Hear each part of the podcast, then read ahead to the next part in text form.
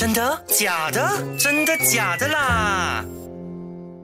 说到医疗，浮现在脑海里的第一个反应就是费时费力，还挺烧钱的。在除了薪水没有涨，什么都涨价的年代，我们都知道健康很重要。但是啊，别说每个月需要缴上的那个保险费用啊，一年一度的身体检查，也不是每个人都舍得去花钱做的。那如果这个时候有人和你说，只需要一滴血就可以检测出癌症，用一滴血拯救世界，你相信吗？假的不要 share。真的就要 care，欢迎来到 U 内容真的假的啦第二季第七集，我是山人，也可以叫我雪人。诶，雪人雪人说到雪，那在今天我们讨论这个网络现象之前，我先来让你了解一下一起因傲慢、野心和欺诈导致的美国规模最大企业诈骗，也就是坏血事件。有着女版乔布斯之称的那个天才少女，美国 Terranos 公司创始人伊丽莎白霍姆兹 （Elizabeth Holmes），也就是今天的故事主角。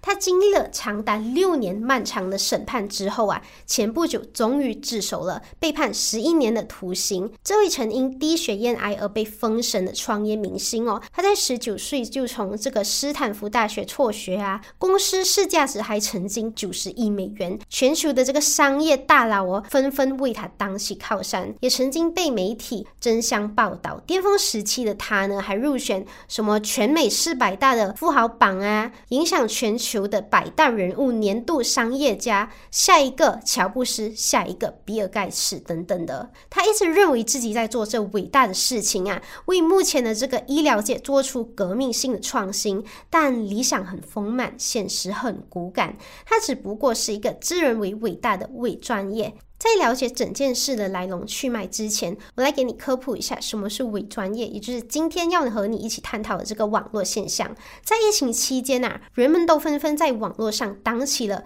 专业人士，尤其是政府啊，推出了这个疫苗政策，让人民都有这个权利去接受免费的疫苗注射。但是啊，就有这一群哦不同观点的人民，他们觉得疫苗的研究时间不够长啊，可能会带来副作用，对人民的健康造成威胁。政府呢，虽然是有了专业的人士去支持，才来呼吁人民接受疫苗啊，但是有的老百姓啊，他们就化身成了专家，在没有证据的情况下。下去论述疫苗对人体带来的伤害，还说什么疫苗内含有芯片啊，会控制人民的思想啊，甚至装有 GPS 跟踪系统，要有多夸张有多夸张哦！目的就是要大家一起拒绝接受疫苗，多多少少呢，还是影响到了一些人啊，尤其是老一辈的思想哦，恐惧这个疫苗。这群把自己表现的好像某方面的专家，但其实并不具备相关的知识或者是执照的人群，可以被称为伪专。业，也就是 pseudo professional。那伪造者呢的其中一个行为呀，就是伪装自己成知识分子啊，让你相信他是一个伟大的、接受过高等教育的人啊。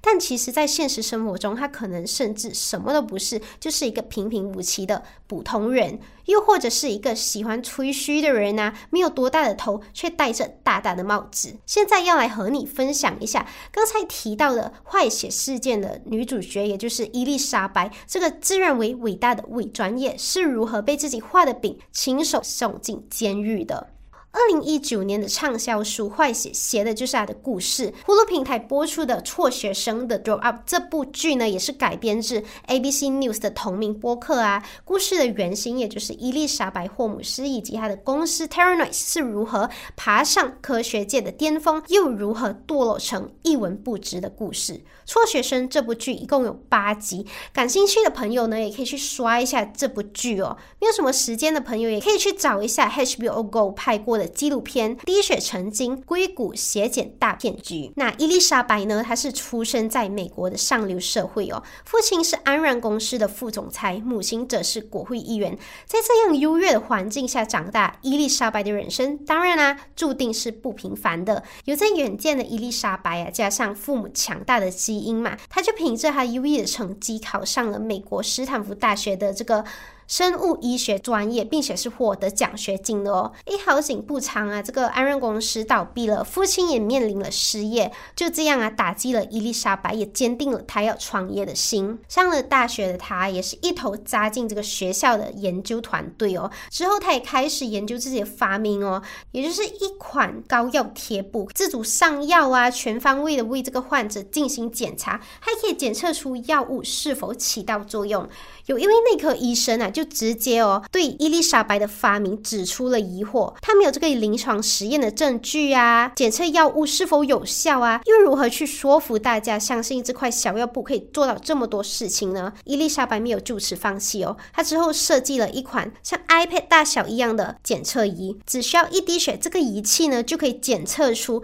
上百种的疾病哦，并在一到两天内拿到化验结果。更震惊的是啊，产品本身的成本呢低至二点九九美元哦。之后呢，他也辍学了，创办了自己的 t e r n i s 公司，不断鼓励他的员工啊，说他们正在用医学改变世界的。加上还为自己打造了这个女版乔布斯形象哦，也让 t e r n i s 的发展顺风顺水。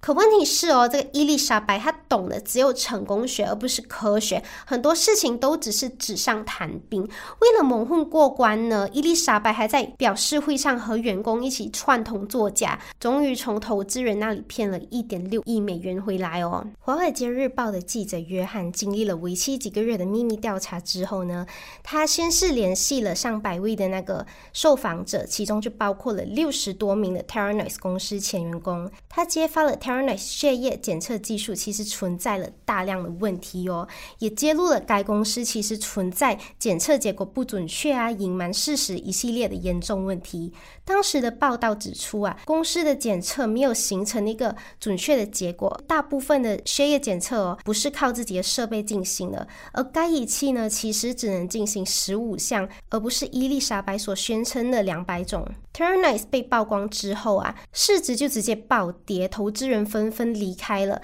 然后呢，就宣布了公司破产。那为什么这位伪专业还会得到各界大佬为他站台呢？Terranice 的前董事会也包括了多位美国军方和政界高级的官员、顶级律师啊，以及多位的商业大佬。伊丽莎白又是如何去说服这么多的知名投资者和顾问去支持他呢？可能啊，伊丽莎白的父母曾是高级的公务员啊，拥有着非常深厚的人脉，但仅仅就是因为这样去支持他。是不够的哦。随着审判的进行啊，相关的证实啊，也一步步揭晓了他如此令人信服背后的原因。伊丽莎白的律师坚称，伊丽莎白在讲述这些明显不真实的事实。伊丽莎白其实是无意要去欺骗任何人的。伊丽莎白真的相信公司设备的效能，只是在推广中用了硅谷标准的夸大其词，也就是一种商业营销的手段。伊丽莎白这位伪专业人士啊，他没有足够的知识和能力，就到处画饼啊。这个豆腐渣工程啊，当然也是在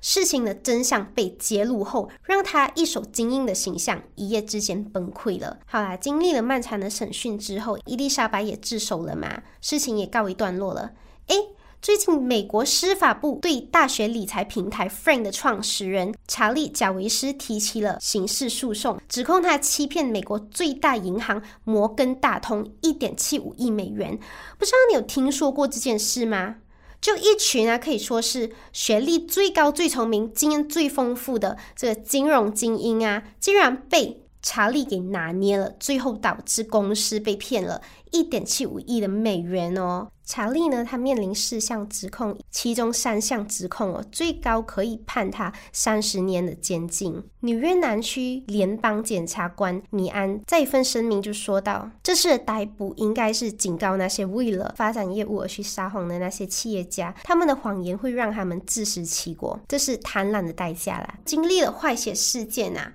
那为什么商业大佬还会为类似的这个骗局手段给买单呢？刚才我们提到了两。两位人物嘛，也就是坏血事件 t e r r n i s 的 CEO 伊丽莎白·霍姆斯，还有大学生理财平台 Frank 的创始人查理·贾维斯，两位都是妥妥的伪专业人士，都抱着 “fake it until you make it” 的成功心理技巧。也就是啊，假装你已经成功了，假装你已经成为某人了，或是假装你已经达成什么事情了，然后直到你真的做到为止。无论是你的价值观啊、你的想法，或是你专业的知识等方面，都可以模仿 modeling 这种自我催眠的方法，也包括了会应用在别人已经成功的技巧上哦，复刻别人的行为呀，模仿别人的成功模式。使用 modeling 的伪专业人士啊，他们不会觉得说这样会带来任何烦恼哦，反正他们相信这样子会带领他们去一个更好的未来。说的具体一点呢，就是如果你想要模仿成功的人啊，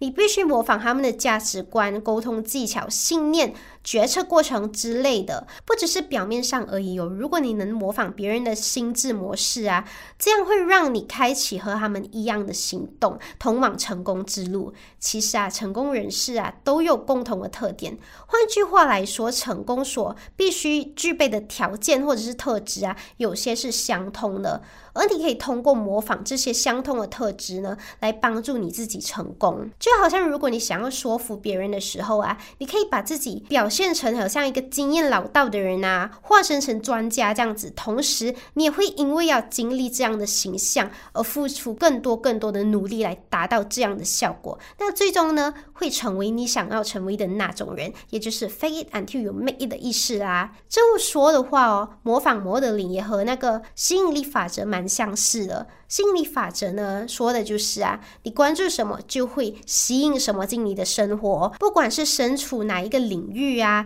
其实最复杂的。就是人际关系，想要说服别人之前哦，诶，你要先说服自己，相信自己真的可以做到的。同时呢，去学习和借鉴别人之所以会成功的那个方法，抱着 fake it until you make it 的心态成功的查理贾维斯被摩亨大通起诉，他涉嫌欺骗该公司去购买他的 Frank 大学生理财平台。查理还曾经啊，在 LinkedIn 吹嘘 Frank 已经是领先啊，以及发展最快的大学理财。规划平台，在二零二二年十二月的时候，摩根大通就把他告上了法庭，声称啊遭遇了诈骗。创始人呢，也就是查理啊，极度的夸大了网站的用户数量，声称 Friend 拥有四百万的大学生用户。结果哎，其实他们买回来的是一项用户不到三十万的业务哦。在摩根大通要求确认 Frank 的基础用户呢，查理就请来了一位数据科学教授，建立了数百个的假账户哦。摩根大通表示啊，在发送给 Frank 约四十万名客户的电子邮件中啊，有七十八先是被退回的。诶，发现了不对劲啊，被骗了。查理虚假和极度夸大了他的大学生理财规划公司的实际用户数量，以及使用欺骗的手段啊，去诱导。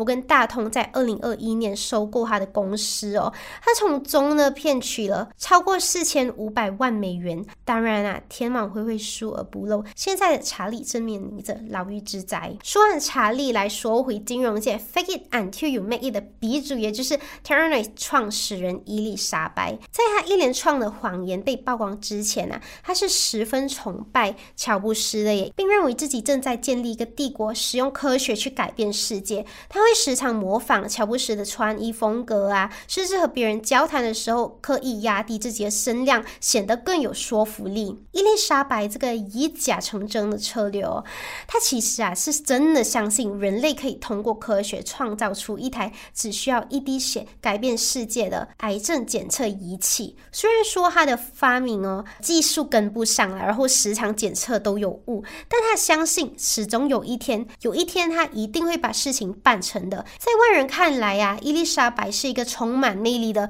女创业家，但实际上呢，她私下是一个蛮 toxic 的上司哦。她有着自恋型人格啊，只会以自我为中心。其实啊，这种自恋型人格障碍啊，算是一种心理健康的问题，它会让患者过度夸大自身的重要性。他们也需要获得更多的关注，渴望别人的称赞。具有这种障碍的人啊，他们通常是无法理解和关心别人的感受的。在这种极度自信背后的面具啊，他们可能不确定自我价值，也时常可能因为轻微的批评而懊恼哦。当伊丽莎白对员工不高兴的时候啊，她通常会对他们保持沉默，这是自恋型人格用来惩罚他人的一种防卫机制。伊丽莎白也给投资人哦构想出各种各样的蓝图啊，但是实验却一直都没有进展，甚至连一份和。医疗公司的正规合格都没有，为了防止员工把真相都泄露出去啊，他把最资深的工程师给炒了。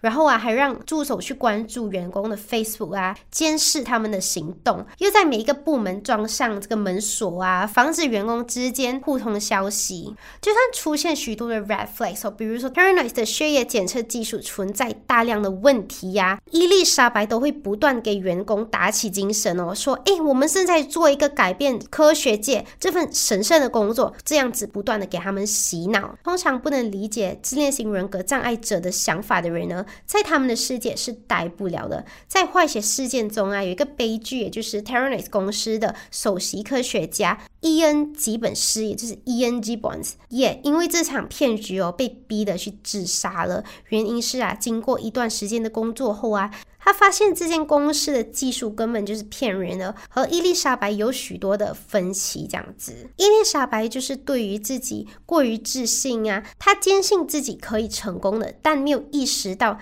她其实欠缺那方面的知识啊，所以只能用一个谎言去盖过另一个谎言。这里就要来和你分享一下 Netflix 推出的电视剧。名为《创造安娜》（Inventing Anna），改编自比剧情还要离奇的真人真事。二十多岁的社会名流安娜的为原名安娜·索罗金，她表面上是活跃美国纽约的上流社会名媛，但私底下她从其他富豪名流和金融机构诈骗了数十万美元，最后呢也被捕了。二十岁的安娜，她进入了这个伦敦圣马丁艺术学院就读哦，入学没多久啊，她就退学了，回到了德国，在。在一家公关公司实习，后来转型到了巴黎，进入了 Purple 这个杂志实习哦。也就是从这里开始啊，安娜开启了她自己的人设打造之旅。她在巴黎的朋友啊，都大方的借钱给她应急。借着这些借款呢，安娜在巴黎过上了真名媛的生活。心理学家玛利亚，也就是《信心游戏》这本书呢，揭露了行骗术。他说，安娜这种行骗的伎俩啊，它其实可以发现在任何地方哦。毕竟人们总是自以为是的。如果说那个骗子啊，就声称自己与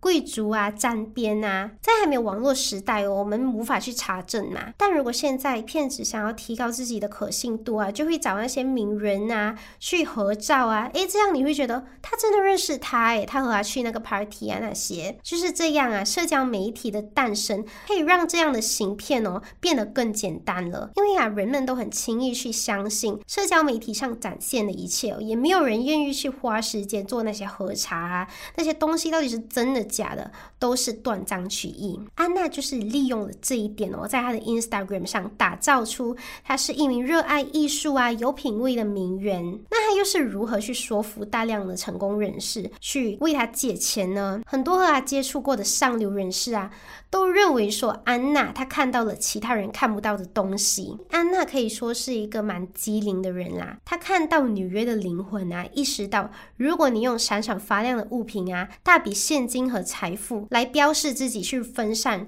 人们的注意力啊，如果你把钱真的给他们看，几乎他们是看不到其他东西的。就像安娜说的，钱在这个世界上有无限多的资本，但有才华的人是有限的。在这个数字时代，人人都可以变成 content creator，网络给予大家一个平台去塑造身份啊，设立人设当网红，随着知名度也对社会带来了一定的影响。可能呢，我们在社交媒体上建立的形象和我们现实生活中呢越离越远。现在我们来谈谈科学传播的主角，也就是当红的台湾 YouTuber 理科太太。在二零一八年的六月啊，YouTuber 理科太太在频道上上传了第一支影片。八个月之后呢，频道已经收获了超过百万的粉丝订阅啊。理科太太也瞬间变成了网络上的一个关键字啊，也获得了许多的商业合作、媒体拜访，全部呢都向他纷纷邀请了，那理科太太到底是在红什么呢？许多的评论都分析过理科太太爆红的原因啊，可能是因为她口齿清晰的去讲述自己生活中的科学常识啊，然后她的影片哦也不卖那些特效啊，没有花大钱去拍外景。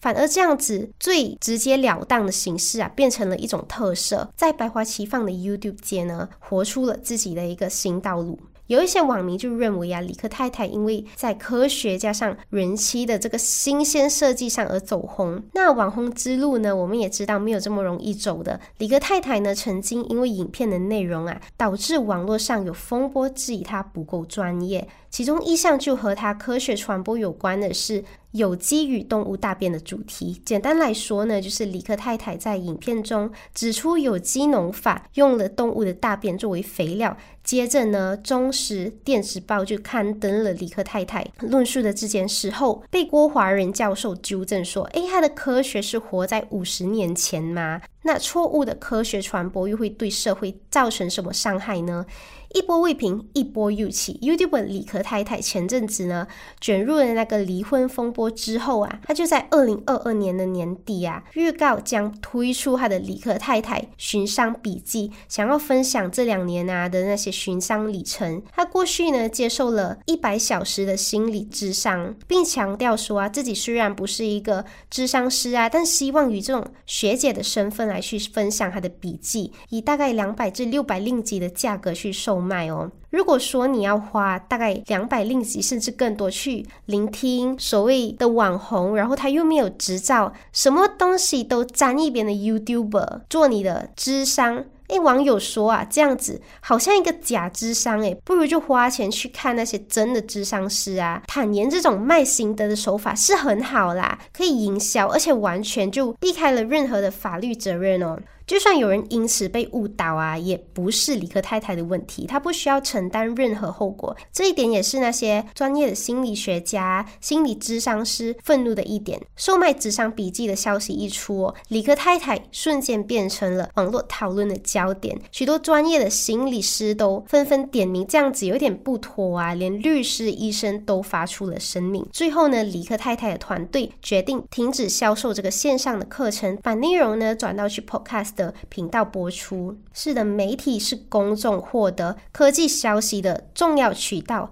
但事实上，科学传播的科学家并不是这样去分享消息的，甚至一度认为啊，做不好科研的人才去做科普。目前看来啊，这种科普的市场还是存在一些灰色地带的。比如说，首先啊，科学传播需要一定的技巧，并不是所有的科学家或者是传播者都掌握了这方面的技能。最近以来呢，就有一批又一批的说成网红啦，热衷去传播这些关于科学的知识啊，在各大的网络上也活跃起来了。那么问题就来了，既然连科学家做科学传播这一方面都面临障碍哦，那又是什么原因呢？促使这些网红啊这么勇敢，然后又被大众接受，并且活跃的去科普大众呢？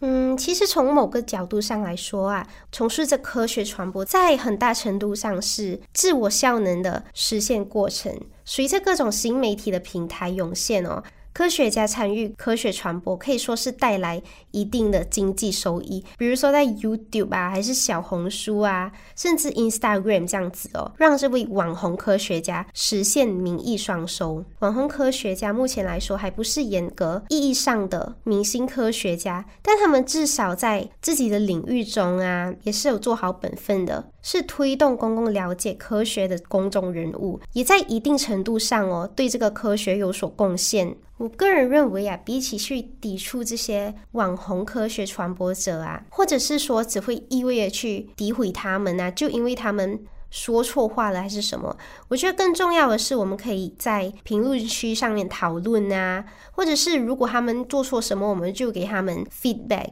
因为我们需要这样子的批评才会得到进步嘛。当然呢，身为科学传播者，在科普观众的之前呢，你就要把功课做好，不要去误导你的观众。我们期待更多的是科学家参与到科学传播中来，成为网红，去普及这些科学知识啊，张扬这个科学精神，传播科学的思想，让我们大家都去了解科学，爱科学，用科学来去建造一个更良好的气氛啊。让我们的智慧充分释放，然后去充分的释放在生活中。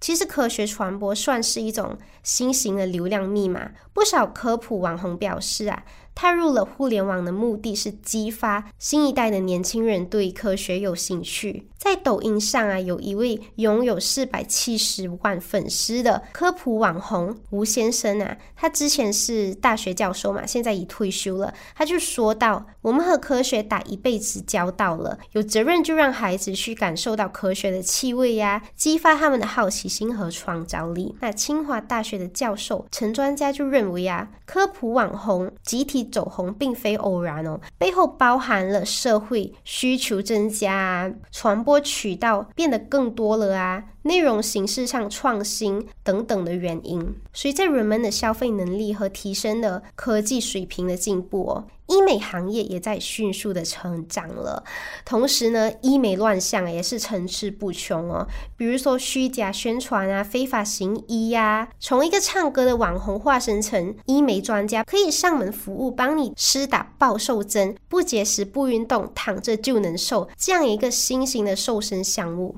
近期就不断有网红去夸大这个施美格鲁肽的减肥功效，说啊，只需要每周注射一次就可以迅速的减重哦，甚至每个月可以瘦十公斤，而且是安全的，没有副作用了。诶，这样其实啊是给消费者造成了错误的引导。一些网红啊，就是看准了这个商机，可以说是从一个完全没有医美医疗背景的情况下面哦，就直接诶上了几个月的课程啊。化身成医美专家，帮忙施打这个减肥针。其实他们自己啊，也不太了解什么是施美格鲁肽。那在二零二三年的三月呢，绍兴诸暨市公安局的食药环资深大队哦，就成功了侦破了中国的首例非法研发、生产、销售、治疗二型糖尿病核心成分的这个。施美格鲁肽案件哦，初步调查显示的就是啊，药物呢已经通过各大的那种